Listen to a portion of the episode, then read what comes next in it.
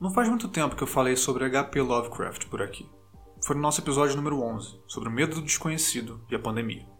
Lá eu me referi a ele como um dos expoentes do horror cósmico, um subgênero da literatura de horror que enfatiza a insignificância humana diante de um universo vasto e hostil, ou simplesmente indiferente. Como o assunto ali era o medo do que não compreendemos, as menções ao escritor ficaram restritas a esse contexto. Por isso eu não me detive muito sobre outros aspectos da sua vida e obra. Também porque, se fosse para entrar mesmo no assunto Lovecraft, a gente ia precisar de um programa inteiro. E, como você deve ter percebido pelo título desse episódio, foi isso mesmo que eu decidi fazer.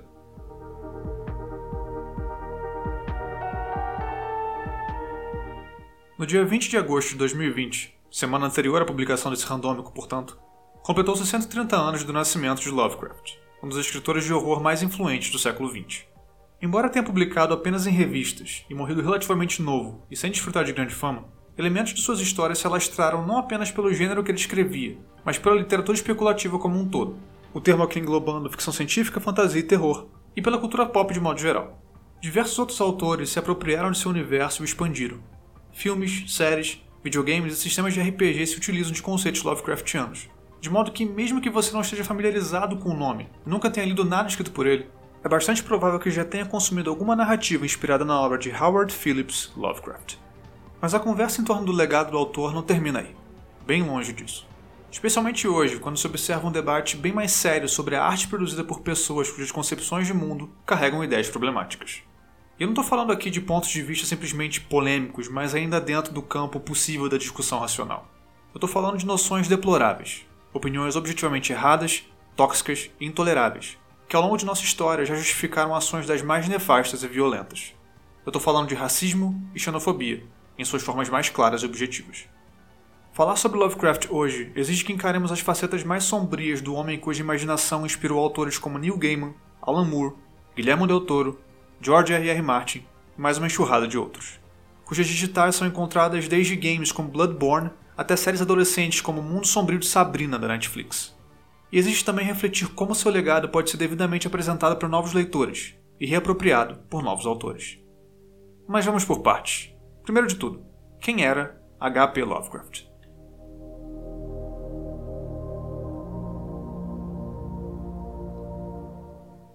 Howard Phillips Lovecraft nasceu em 1890 na cidade de Providence, estado de Rhode Island, nos Estados Unidos. Filho de Sarah Susan Phillips e Winfield Scott Lovecraft. Quando o garoto tinha 3 anos, seu pai sofreu um colapso nervoso durante uma viagem de trabalho a Chicago. Foi trazido de volta a Providence às pressas, onde deu entrada no hospital, no qual permaneceria até a morte, provavelmente causada pela sífilis, em 1898. Howard e a mãe passaram a viver sob o sustento do avô do menino e de suas tias, e durante anos ele conviveu com poucas pessoas além destas. Consta que Howard aprendeu a ler super cedo, aos 3 anos, e tomou gosto pela coisa. Recitava poesia e gostava bastante das Mil e Uma Noites e de mitos gregos. Ali pelos 6 ou 7 anos já se arriscava a escrever suas primeiras histórias. O gosto de Lovecraft por narrativas de cunho fantástico e gótico era incentivado pelo avô, e essa influência certamente foi determinante para o tipo de escritor que ele viria a se tornar. Durante a infância, Lovecraft sofreu com problemas diversos de saúde, que com frequência o afastavam das aulas, embora também se especule que parte dessas doenças era mais psicológica do que de fato física. Expandiu seu universo de leituras e demonstrou particular interesse em assuntos como química e astronomia, esse último tópico, inclusive, foi o assunto sobre o qual começou a escrever colunas para jornais em Providence, ainda na adolescência. Também criou periódicos amadores, que circulavam apenas entre amigos.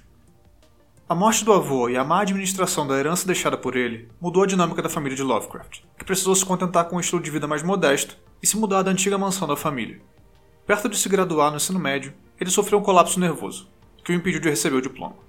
Durante os anos que se seguiram, Lovecraft se tornou mais e mais reservado, concentrando-se nos estudos de temas que o atraíam e em escrever poesia. Até que uma treta lhe rendeu frutos positivos. Como muitos em sua época, Lovecraft lia revistas pulp, publicações populares com contos e novelas.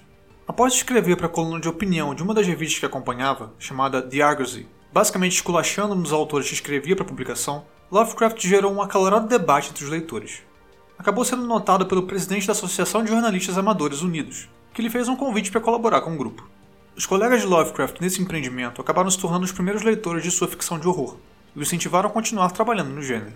É nesse contexto que nascem alguns dos primeiros textos maduros do autor. Estão entre eles Dagon, seu primeiro conto publicado em 1919. No mesmo ano, foi a vez da mãe de Lovecraft, Sarah, ter um episódio de surto. Ela foi internada no mesmo hospital em que o marido havia anos antes falecido, e assim como ele, jamais sairia dali, falecendo após um procedimento cirúrgico mal executado em 1921. Mais uma perda para Lovecraft, ocorrendo de um jeito agora já bem familiar e que influenciaria sua escrita, como veremos mais pra frente. No ano seguinte, ele conheceria Sonia Haft Green, com quem se casaria em 1924, mudando-se para o apartamento dela no Brooklyn, em Nova York, onde ela tinha uma loja de chapéus. Nessa época, algumas das histórias de Lovecraft já haviam sido aceitas na Weird Tales, revista com a qual continuaria a publicar por toda a carreira. Mas a vida em Nova York e o casamento não deram certo, por uma série de razões. Em 1926, Lovecraft retornava para Providence para viver novamente com as tias. De volta à cidade natal, ele escreveu algumas das porções mais importantes da sua ficção, como O Chamado de Cthulhu, As Montanhas da Loucura, A Sombra Vinda do Tempo, entre outras. Mas novos golpes vieram.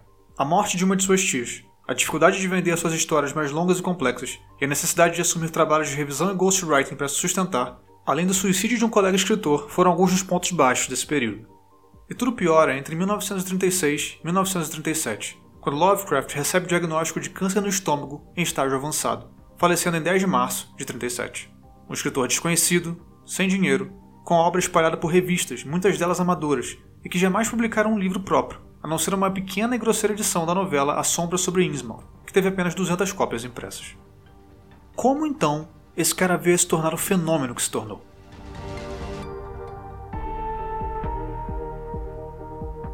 A obra de H.P. Lovecraft só ganhou a proporção que ganhou graças aos escritores com os quais ele se correspondeu e colaborou, em especial August Derleth e Donald Wandering, que fundaram uma editora com o objetivo de lançar os textos do autor numa edição respeitável. Isso ocorreu em 1939, com o volume The Outsider and Others.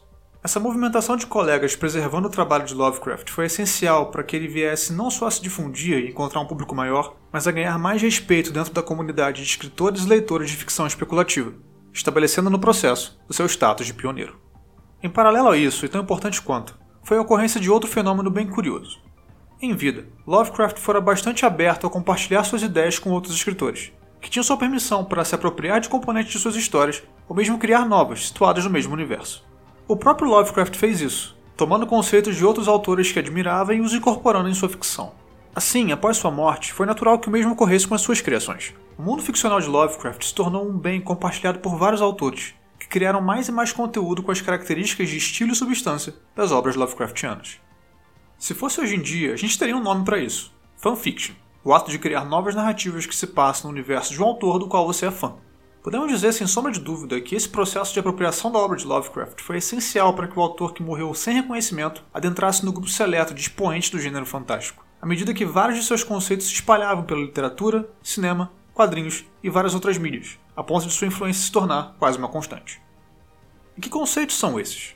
Resumindo bastante, podemos começar apontando o já citado senso de desimportância da humanidade. Em suas obras mais célebres, Lovecraft apresenta protagonistas que se deparam com a terrível descoberta de que o universo é habitado por seres inimaginavelmente antigos, que a nossa compreensão não é capaz de abarcar, e para os quais não passamos de micróbios.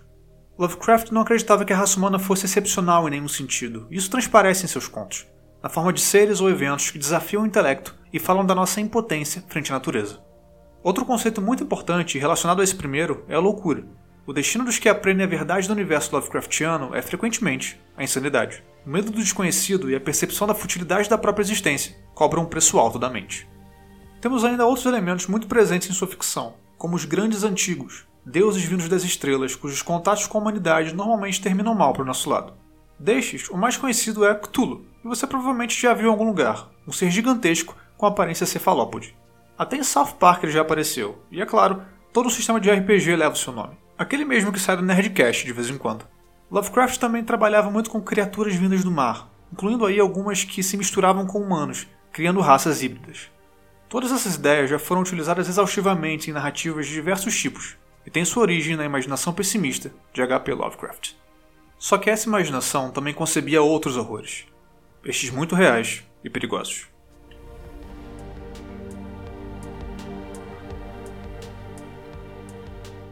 A condição pós-morte alcançada por Lovecraft o tornou um dos autores mais populares da ficção especulativa. Esse sucesso durante muito tempo eclipsou aspectos muitíssimo problemáticos de sua vida pessoal. Em especial, suas crenças preconceituosas a respeito de imigrantes de várias nacionalidades e de pessoas negras em geral. Na vasta correspondência que manteve em vida, Lovecraft registrou a animosidade que sentia em relação a judeus, italianos, russos, poloneses, entre outros. Manifestou preocupação com a, entre aspas, mestiçagem dos Estados Unidos, comparando o estado do país devido a esse fenômeno com o do Império Romano na época de seu declínio. Entendia a chegada de imigrantes como uma espécie de invasão de culturas estranhas à América e uma ameaça à raça ariana. Isso sem mencionar os termos extremamente agressivos com que se referia a estas pessoas em muitas de suas cartas. O período de sua vida onde a ojeriza aos de fora ficou mais evidente foi pouco depois do casamento, quando viveu em Nova York, cidade muito mais cosmopolita que sua amada Providence.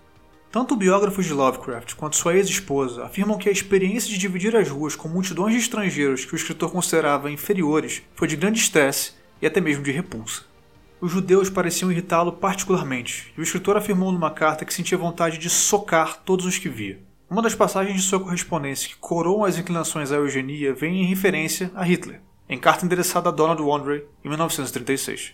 Lovecraft afirma que, apesar das visões um tanto românticas e imaturas do líder alemão, ele estaria respondendo a um anseio legítimo por continuidade racial cultural. Eu sei que ele é um palhaço, escreve Lovecraft, mas Deus, eu gosto do garoto, finaliza. Para Lovecraft, a ideia de uma identidade cultural baseada na preservação da pureza da raça parecia de extrema importância. E diante disso, até mesmo atos hediondos como linchamentos de negros no Mississippi e Alabama podiam ser justificados, pois os brancos que os praticavam não se viam devidamente assistidos pelo sistema legal, como em épocas passadas. Essa fixação em superioridade racial o tornava um crítico ferrenho de qualquer miscigenação, é claro, chegando a afirmar que, abre aspas, apenas dor e desastre poderiam resultar da mistura entre preto e branco. Fecha aspas. Se resta alguma dúvida sobre sua posição, basta ler seu poema On the Creation of Niggers, de 1912, onde descreve a criação de pessoas negras como uma raça inferior, colocada pelos deuses num estado intermediário entre os seres humanos e os animais. Sim, era esse o nível. Não é de hoje que esses fatos são conhecidos e comentados, mas no contexto contemporâneo, com o destaque recebido por movimentos como Black Lives Matter e o posicionamento de tópicos como discriminação, representatividade e racismo estrutural no centro do debate público, a obra e o legado do autor têm sido alvo de um olhar cada vez mais crítico.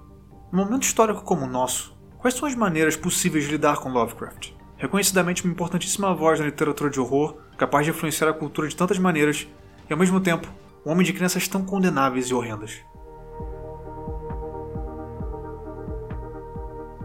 A primeira e mais automática resposta costuma ser o apelo para que se separe o autor da obra. Mesmo tem sido argumentado em outros casos nos últimos anos, com um exemplo indo de Woody Allen a Michael Jackson. Esse raciocínio defende que o que vale mesmo é o que Lovecraft pôs no papel. Quando estamos lendo seus contos de loucura existencial e deuses alienígenas, é apenas o texto e as sensações que ele provoca que nos interessam, não o homem que os escreveu. Faz sentido, certo? Leia e aprecie a ficção de Lovecraft e deixe Lovecraft e suas neuras raciais para lá. E bem, você até pode fazer isso, mas a conversa não para aí.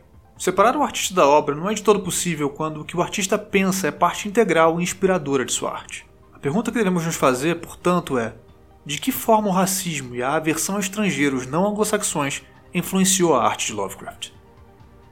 Bom, se estivermos procurando pelos exemplos mais escancarados, nossa parada mais óbvia é o horror em Red Hook, inspirado na estada do autor em Nova York durante um curto casamento. As descrições ali presentes do bairro de Red Hook, uma vizinhança marcada pela grande quantidade de imigrantes, são suficientes para deixar claros os sentimentos do autor em relação ao local e seus habitantes. A história acompanha um policial investigando movimentações suspeitas envolvendo um recluso herdeiro de ascendência holandesa, Robert Sweden, e membros de cultos demoníacos cuja origem, evidentemente, está fora da América.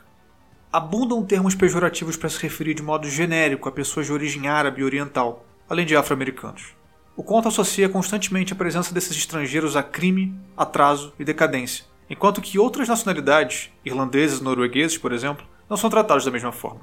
Nem mesmo os defensores mais árduos de Lovecraft negam que o horror em Red Hook transborda de racismo e xenofobia.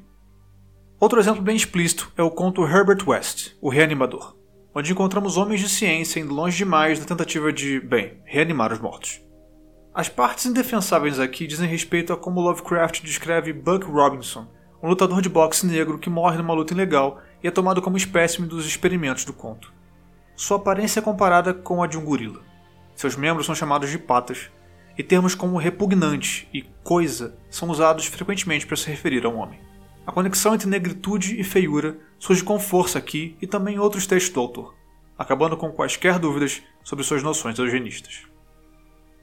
Mas, para além dessas demonstrações mais evidentes de preconceito e intolerância, podemos enxergar os ideais supremacistas de Lovecraft funcionando num nível anterior, mais básico e fundacional de sua escrita. Podemos colocar a coisa da seguinte forma: quando sabemos que o autor nutria sentimentos tão categóricos a respeito, por exemplo, de pureza racial, é inevitável olhar com outros olhos para suas histórias em que o componente da mistura de raças está presente, como a sombra sobre Innsmouth e Dagon. Em ambas, o horror decorre da existência de seres híbridos, nascidos da mistura entre humanos e outras criaturas. Uma outra raça que provoca medo e nojo dos protagonistas. Tá ficando claro onde eu quero chegar? É nesse sentido que o racismo de Lovecraft pode ser interpretado como um componente indissociável de sua ficção, ou pelo menos da porção mais popular e influente dela. As pistas estão espalhadas, e à medida que sabemos um pouco mais sobre o escritor, mais conseguimos enxergá-las. O tom reiteradamente negativo ao falar sobre populações não anglo-saxãs, a associação constante entre traços não caucasianos e visões de feiura e deformidade, o horror diante de tudo que se apresenta como, entre aspas, mestiço, e, é claro, o papel de povos considerados inferiores na perpetuação do culto ao Cthulhu. Esse último detalhe foi um dos que me chamou a atenção na leitura do texto mais famoso de Lovecraft, onde encontramos a gênese dos mitos de Cthulhu, sem dúvida alguma a parte mais conhecida de sua obra. Cthulhu é um dos grandes antigos, um dos membros do panteão de entidades enlouquecedoramente alienígenas que existem no cosmos e que ilustram o conceito do horror cósmico Lovecraftiano. Cthulhu está adormecido na cidade submersa de R'lyeh e aguarda pelo alinhamento correto das estrelas para acordar e iniciar seu reino de terror sobre a Terra, que no passado primevo dominou. Mas o conhecimento de Cthulhu ainda circula em certos meios, que mantém vivo o culto ao grande antigo. Do conto O Chamado de Cthulhu, os praticantes dessa antiga religião são negros, árabes, esquimós e, é claro, pessoas miscigenadas. Gente pelas quais Lovecraft não nutria simpatia alguma e considerava atrasada em relação aos brancos. A implicação aqui é clara. Quando Cthulhu despertar, será em parte culpa destes exemplares menos evoluídos da raça humana, que se entregam a cultos profanos e práticas que escandalizariam os bons homens brancos europeus, representantes do progresso e da pureza.